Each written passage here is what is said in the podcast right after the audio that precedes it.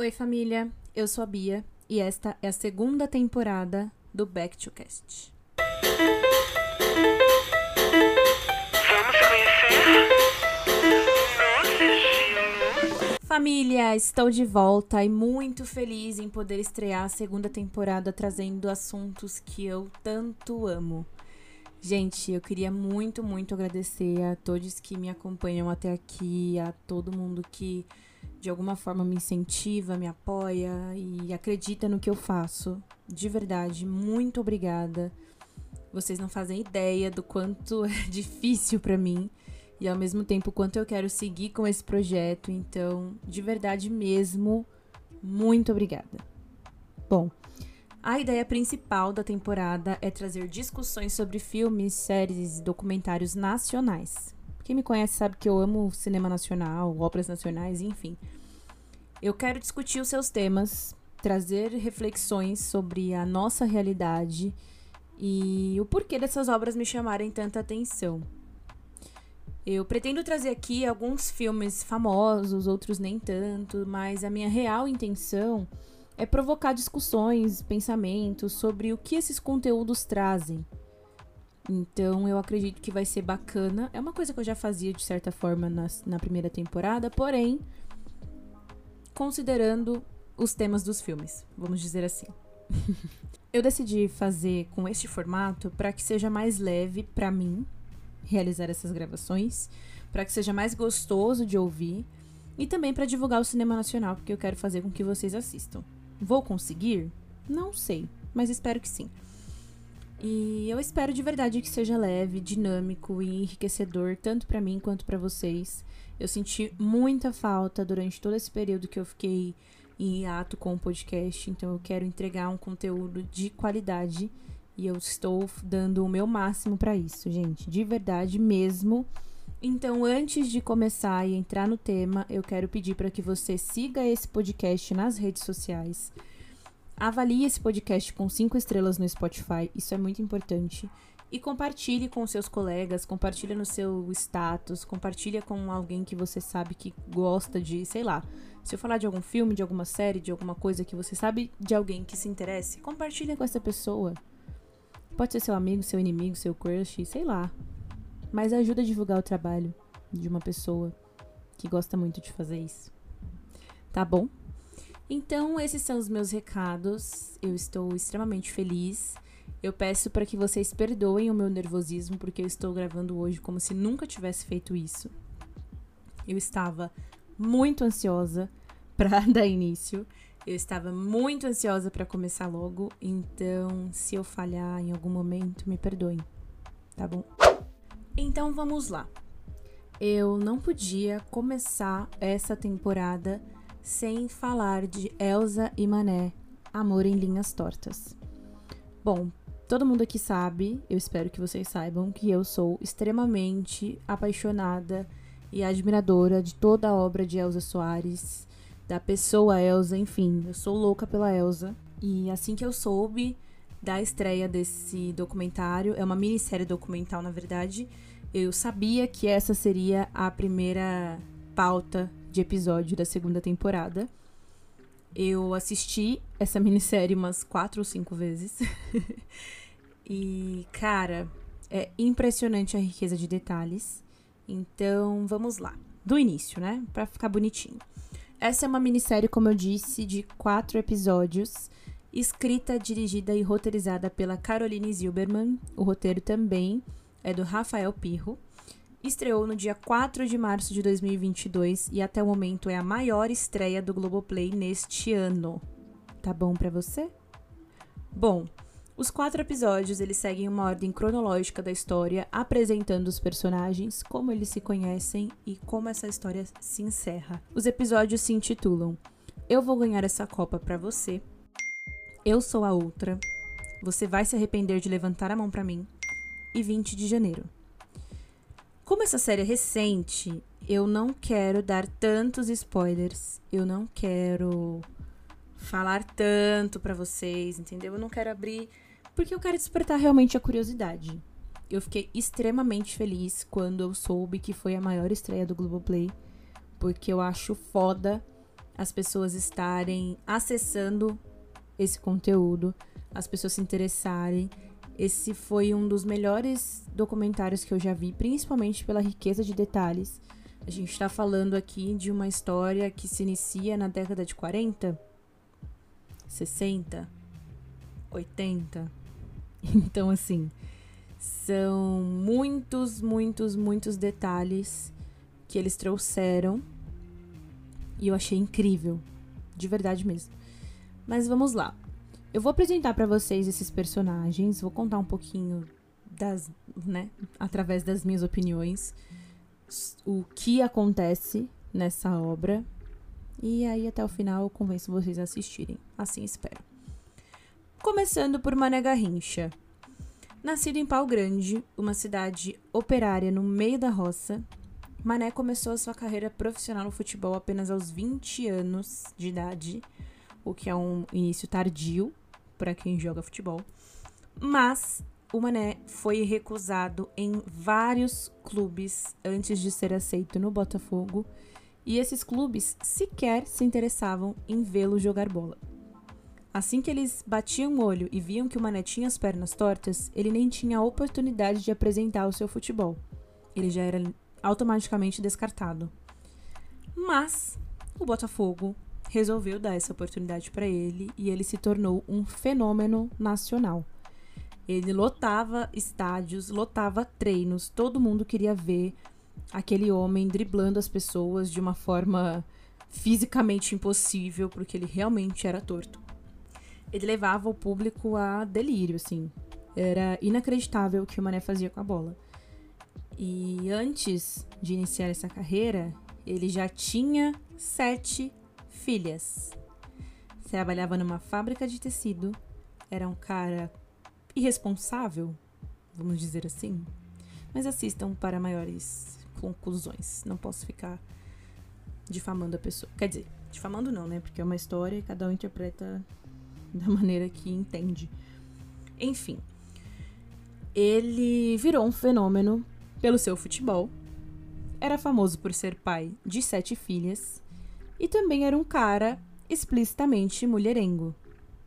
Ele tinha um caso com uma modelo chamada Angelita Martins. Ela era musa de futebol, ela era branca, ela era amante de outras pessoas. Mas isso aparentemente soava pra mídia como um glamour. Era glamuroso pro Garrincha exibir a amante, exibir suas sete filhas como se ele fosse um, um ótimo pai. Enfim, quando ele inicia os trabalhos no Botafogo, ele se muda para o Rio de Janeiro e a família dele, a esposa e as filhas, continuam em Pau Grande.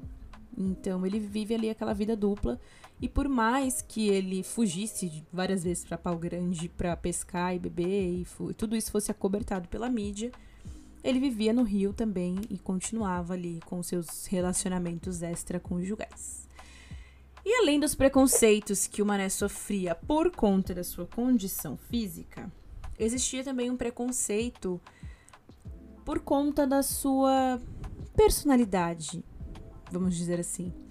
Garrincha era um homem tido como um, um bobo, como se ele tivesse um, uma deficiência cognitiva, como se ele não tivesse amadurecido, sabe? Ele era intelectualmente reduzido a um inocente útil, que foi a expressão utilizada na sua ficha durante a ditadura militar. E isso fazia com que as pessoas se aproveitassem muito dele. Inclusive, em relação a dinheiro. Ele sofreu com empresários, com clubes que pagavam menos para ele, porque achavam que ele era bonzinho demais. Então ele teve muita gente que passou a perna nele. Inclusive, nós estamos testemunhando uma história muito parecida aqui no Brasil, em 2022, de um jovem prodígio que está sendo empresariado por uma pessoa que aparentemente está manipulando, está o prejudicando, e eu espero, do fundo do meu coração, que esse jovem se livre dessa pessoa e que encontre alguém honesto o suficiente para cuidar da sua carreira. Porque você se aproveitar de alguém dessa forma é foda pra caralho. Eu não tenho nem palavras, gente. E se a gente for parar pra pensar que o Mané passou por isso há mais de 80 anos atrás. E hoje ainda tem malandros fazendo desperto para cima dos outros, a gente entende que a nossa sociedade ainda tem muito para evoluir. Mas enfim. Voltando ao Mané, é uma outro, um outro ponto que é muito importante dessa história é que o Mané, ele era originário de uma tribo indígena chamada Furiô. Nessa tribo, eles tinham um costume de apartar o choro da criança com uma mistura de canela de pau, mel de abelha e cachaça. É isso mesmo. Eu não estou aqui para questionar os costumes indígenas, mas o próprio Mané diz neste documentário que ele se viciou em álcool desde os 10 anos de idade por conta desse costume. Ou seja, aos 10 anos ele, ele já identificou um alcoolismo. Ele morreu aos 49 anos, então são 39 anos de vício. Só quem já teve algum familiar, amigo, enfim, uma pessoa próxima é, dependente, seja de álcool, de drogas, de jogos, de sexo, sei lá, um viciado, né? A expressão popular.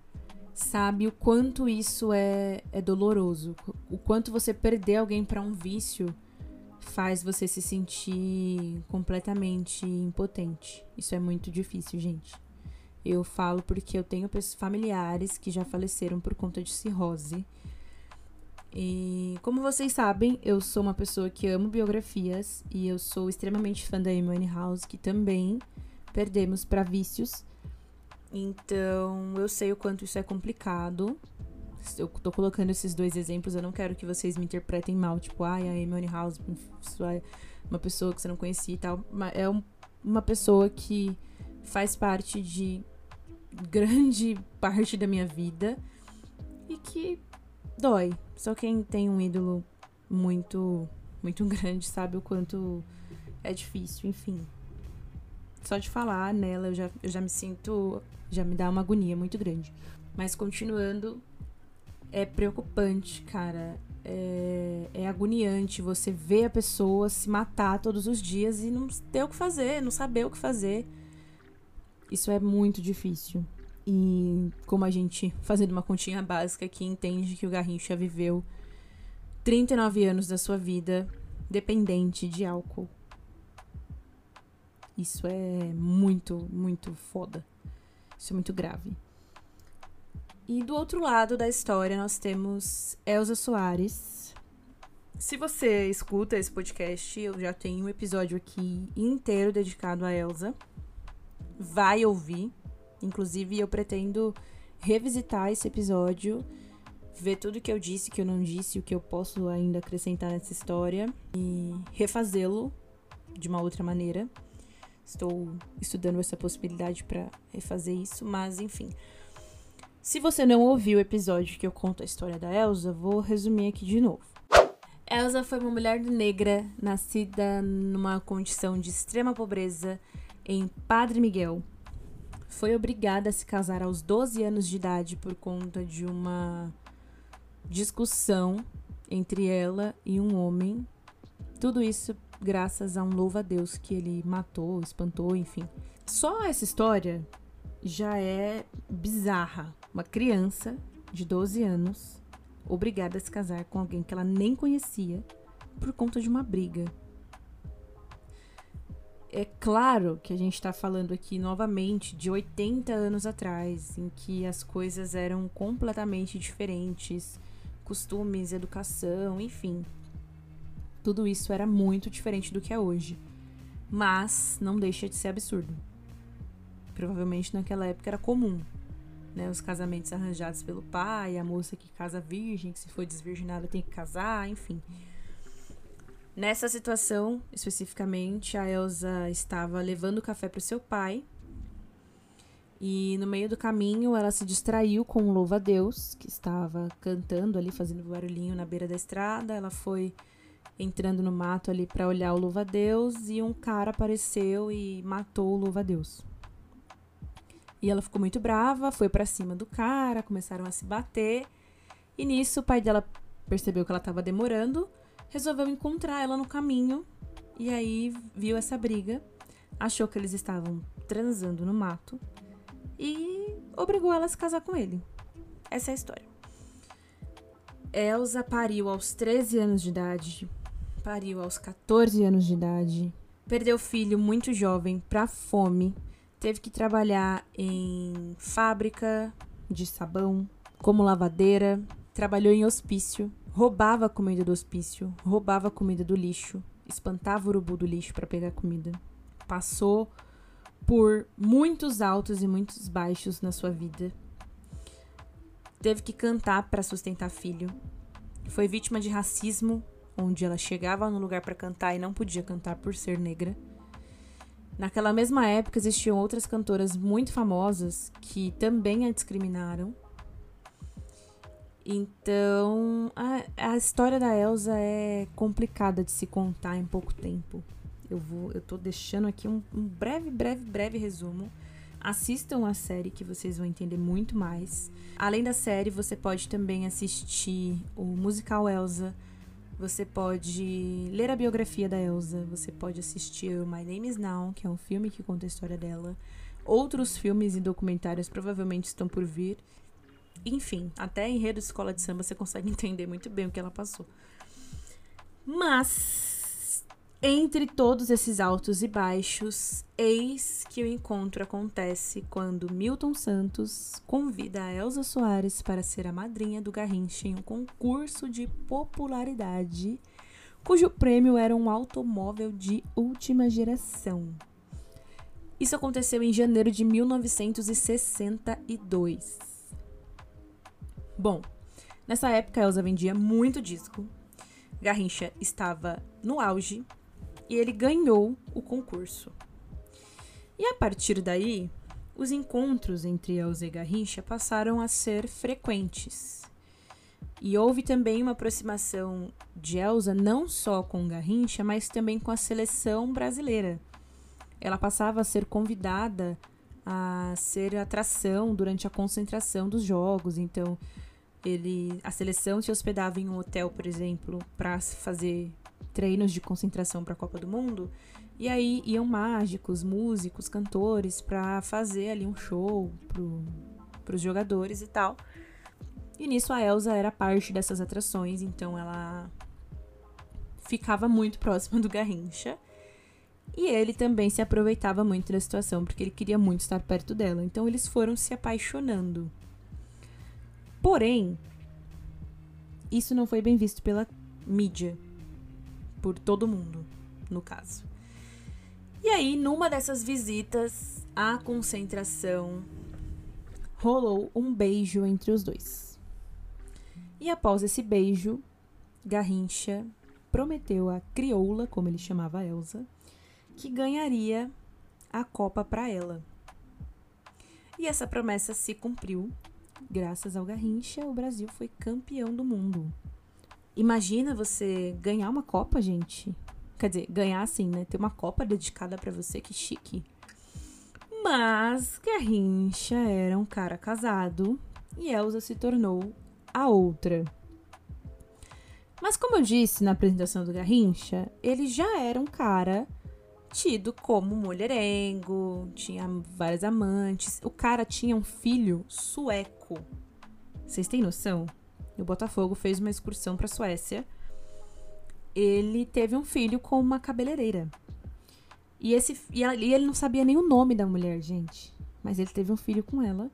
E a embaixada da Suécia bateu no Botafogo para colher o DNA e depois para pedir que ele abrisse mão completamente da guarda daquele filho. E ele fez isso porque ele nem sabia que ele tinha tido um filho, mas enfim. E tudo isso era visto pela mídia como normal. Era normal. Por quê? Porque vez ou outra ele voltava para Pau Grande, levava presentes para suas filhas. Os jornalistas que eram torcedores do Botafogo e amigos do Mané iam lá, faziam fotos, faziam matéria, todo mundo ficava feliz. E ele voltava para o Rio de Janeiro e continuava sua vida boêmia. Mas quando ele conhece a Elsa, ele realmente se apaixona. E aí, a coisa muda. Porque a Elsa não é branca, a Elsa não é sueca. A Elsa é uma das maiores cantoras do Brasil. Porém, eles são extremamente perseguidos tanto pela mídia, amigos, contratantes de shows, torcedores do Botafogo, torcedores da seleção brasileira, ditadura, enfim. São diversas perseguições que o casal é alvo. E a partir dessas perseguições, o relacionamento vai se desenrolando entre canções que são feitas pro Mané. Exposição em rádio. Gente, é uma coisa absurda. Absurda. Se você for parar para pensar que naquela época a comunicação era via rádio, jornal e TV, quem tinha TV, né? Que era muito raro, mas enfim. Se você parar para pensar que essa era a comunicação e que esses três meios só sabiam falar desse relacionamento e colocar a Elsa como a destruidora de lares, como a vagabunda, como a prostituta. E aí começaram a associar a Elsa aos problemas que o Garrincha estava tendo no joelho. Ele começava a apresentar uma queda muito expressiva no seu rendimento no futebol e passavam a culpar a Elsa por isso. Então, os torcedores ficavam revoltados com ela. Iam nos shows dela para xingá-la. Saca? É uma. Cara, eu não sei de verdade como essa mulher aguentou. E no meio de toda essa perseguição, lembram que ele era alcoólatra desde os 10 anos de idade? Pois bem, a bebida continuou a acompanhar o Mané e isso trouxe também muitos problemas para esse relacionamento, muitos problemas para a condição física dele que já estava se deteriorando. E mesmo todo mundo sabendo que ele era alcoólatra, todo mundo sabendo que ele tinha um problema no joelho, a culpa dele não jogar futebol era Elza Soares. Isso atrapalhou a carreira dela, isso atrapalhou a vida dela, isso fez com que ela perdesse muito dinheiro, mas ela estava errada porque ele era o ídolo nacional e ela era mulher. As pessoas diziam que ele se que ela se aproveitava dele. Quando na verdade o papel que Elsa tinha na vida do Mané era um papel de esposa, de mãe, de empresária, de médica, de terapeuta, de tudo. Porque era ela que brigava por um salário justo para ele. Ele era campeão mundial e recebia menos do que os outros caras. Era ela que tentava arrancar a garrafa de bebida da mão dele e apanhava. Era ela que cuidava dele, dava banho de loja, banho nele. A mãe das filhas dele faleceu e ela que cuidou de, de tudo. Mas infelizmente, o vício foi mais forte do que tudo isso. Eles se separaram. E antes dessa separação, um outro ponto que é bem forte é que a Elsa perdeu a mãe por conta do vício do Mané. Num acidente de carro onde ele estava dirigindo embriagado, a mãe da Elsa faleceu. Então é, é muita coisa que, que ela passou para manter esse relacionamento, para seguir com esse relacionamento, porque o plano da vida da Elsa realmente era envelhecer ao lado dele. E quando o relacionamento deles acabou, a mídia começou a manipular para que eles voltassem. Ele rapidamente arrumou uma outra esposa, teve outro fi outra filha. Ele chegou a ter um filho com a Elsa porque ela prometeu para ele que daria um filho homem para ele se ele parasse de beber. E essa promessa não foi cumprida. E para proteger o filho, a Elsa decidiu se separar dele. Ele rapidamente arrumou outra mulher, teve outra filha, mas a saúde dele já estava assim completamente frágil. Ele não conseguia andar direito. Ele não conseguia segurar uma bola, ele não conseguia subir uma escada. Ele e todo mundo tentava ajudar ele, cara. E não teve jeito. Não teve jeito, infelizmente. É muito triste falar isso. Eu nem sou, eu nem sendo muito sincera, eu nunca tinha me aprofundado tanto na história dele, mas é muito triste você ver uma pessoa se acabar desse jeito, saca? É realmente muito triste. E ainda mais, no meu caso, como eu sou muito fã da Elsa, parando para pensar que além dele se afundar, ele levou para esse fundo de poço uma pessoa que fez de tudo, moveu céus e terras para tentar ajudá-lo. Então é realmente muito foda, muito triste, muito complicado de se acompanhar. É uma história bem, bem foda mesmo. E, bom, já falei muito. muito mais do que eu gostaria, inclusive, porque a minha intenção é realmente fazer com que vocês assistam. Então, a partir daí, para que vocês vejam tudo com mais detalhes, entendam muito mais dessa história, peço que assistam o documentário. Gente, é super rápido. 3 horas e 42 minutos no total. Vocês assistem todos os episódios. Acaba quando termina, literalmente. Porque eu, mesmo com a morte do Garrincha, o documentário segue até o fim da vida de Elsa.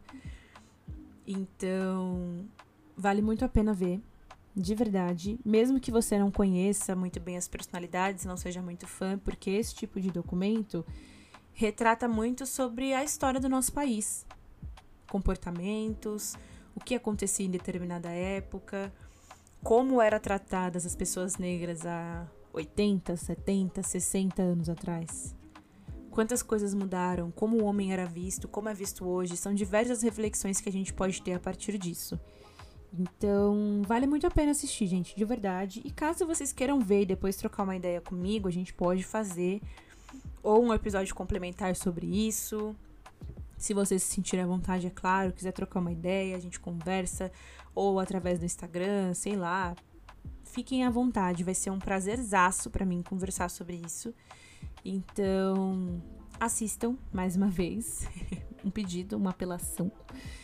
E eu vou trazer aqui, porque eu tô só rasgando elogios, né, para essa série, mas eu vou trazer um ponto apenas que eu acho que ficou mal colocado na história. A gente sabe, a gente fã da Elsa sabe que ela não gostava de falar sobre a violência, não gostava de tocar em vários assuntos, não gostava de falar muito sobre algumas coisas, mas eu acho que isso deveria ter sido mostrado de uma forma mais incisiva, vamos dizer assim. Porque do jeito que é apresentado no documentário, parece que foi uma situação em que houve uma violência e eles se separaram. E não foi assim pensem que uma pessoa viciada pode ficar agressiva.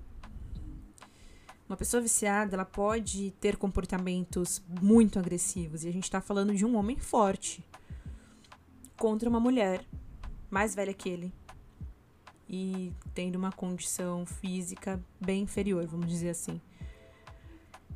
E mesmo ela dizendo que ela apanhava, ela batia, ela não quer ser vista como uma coitada. Eu não, eu duvido que expor essa relação de violência do relacionamento faria com que a, com que a Elsa fosse vista como uma coitada.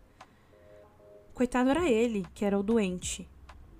Ela foi uma leoa, forte pra caramba, para aguentar tudo isso e ainda tentar salvar a vida dele, sabe? E passar por violência, por, por agressões, perda da mãe, perda da carreira, perda da credibilidade nacional. Enfim, ela perdeu muito nesse relacionamento. E eu acho que isso deveria ter sido mostrado de uma forma mais incisiva, principalmente para que o Brasil veja que um dos seus grandes ídolos era, na verdade, um agressor. Enfim, eu acho que esse foi o único ponto que deixou a desejar, mas de resto é incrível como eles conseguiram. A Caroline, de verdade, eu queria dar meus parabéns, porque é um roteiro muito bem feito, é uma produção muito bem colocada. Os depoimentos eu acho foda pra caralho ter depoimentos, porque assim. Tudo isso que eu tô falando aqui, gente, é baseado nas entrevistas que são feitas durante o programa. E não são apenas familiares da Elsa. Assim, existem pessoas ligadas aos dois lados. Então tem o biógrafo da Elsa Soares, o biógrafo do Mané Garrincha, filha do Garrincha, neta da Elsa, neta do. do. Perdão. Filho da Elsa. Pessoas que jogaram com Garrincha, que estiveram com ele na seleção, que fizeram parte de clubes que ele jogou, enfim historiadores, tem muita, muita, muita coisa detalhada neste documentário, então eu acho isso incrível. Eu sou apaixonada por audiovisual e eu acho incrível quando você consegue contar uma história de forma clara, coesa e com evidências, com testemunhos. Isso é sensacional. Então, meus parabéns a essa produção. Está disponível no Globoplay, como eu disse, é um documentário original da Globoplay. Então, é rapidinho, como eu falei, dá para assistir de boa, ou dá para assistir aos poucos. Tentem assistir e parar para pensar nesses pontos que eu disse sobre o machismo naquela época, sobre o racismo, sobre a questão de como a mulher é tratada, de como a mulher foi vista, de como ela teve que se reinventar muitas vezes, como ela teve muitos altos e baixos na carreira e mesmo assim cantou e resistiu até os seus 92 anos de idade quando partiu exatamente 39 anos após a morte do Garrincha, na mesma data. Muitas pessoas não consideram e não gostam que as pessoas digam que, é, que o Mané foi o grande amor da vida da Elsa, mas ela dizia isso. E eu não tô aqui para confrontar as opiniões dela. Não tô aqui também para passar pano pra um cara que era agressor. Mas cada um que tire as suas próprias conclusões, não é mesmo? Eu mais uma vez reforço e eu peço para que vocês assistam. Estou extremamente feliz em poder trocar essa ideia com vocês. Mais uma vez eu peço desculpas pelo meu nervosismo. Tô nem conseguindo falar mais direito. É, deixando assim um leve spoiler. Essa deve ser, sei lá, só hoje. Vou, vou ser bem assim, sincera. Eu comecei a tentar gravar esse episódio, eram duas da tarde, mais ou menos. E agora são 23 então eu faço isso por amor, gente. De verdade. É tudo feito com muito carinho. Então, mais uma vez, desculpem o meu nervosismo. Eu vou tentar melhorar cada episódio. Vou tentar melhorar a cada dia, na verdade. A cada roteiro, a cada preparação, a cada filme, a cada série que eu vou trazer aqui para vocês. Eu espero entregar sempre o meu melhor. E mais uma vez, muito obrigada a todos que me acompanham até aqui. Vejo vocês no próximo episódio. Espero feedbacks, por favor. Não me deixem falando sozinha, porque eu já faço aqui um monólogo. e é isso, gente. Um beijo. Espero que vocês estejam bem, em segurança. Contem comigo e até a próxima.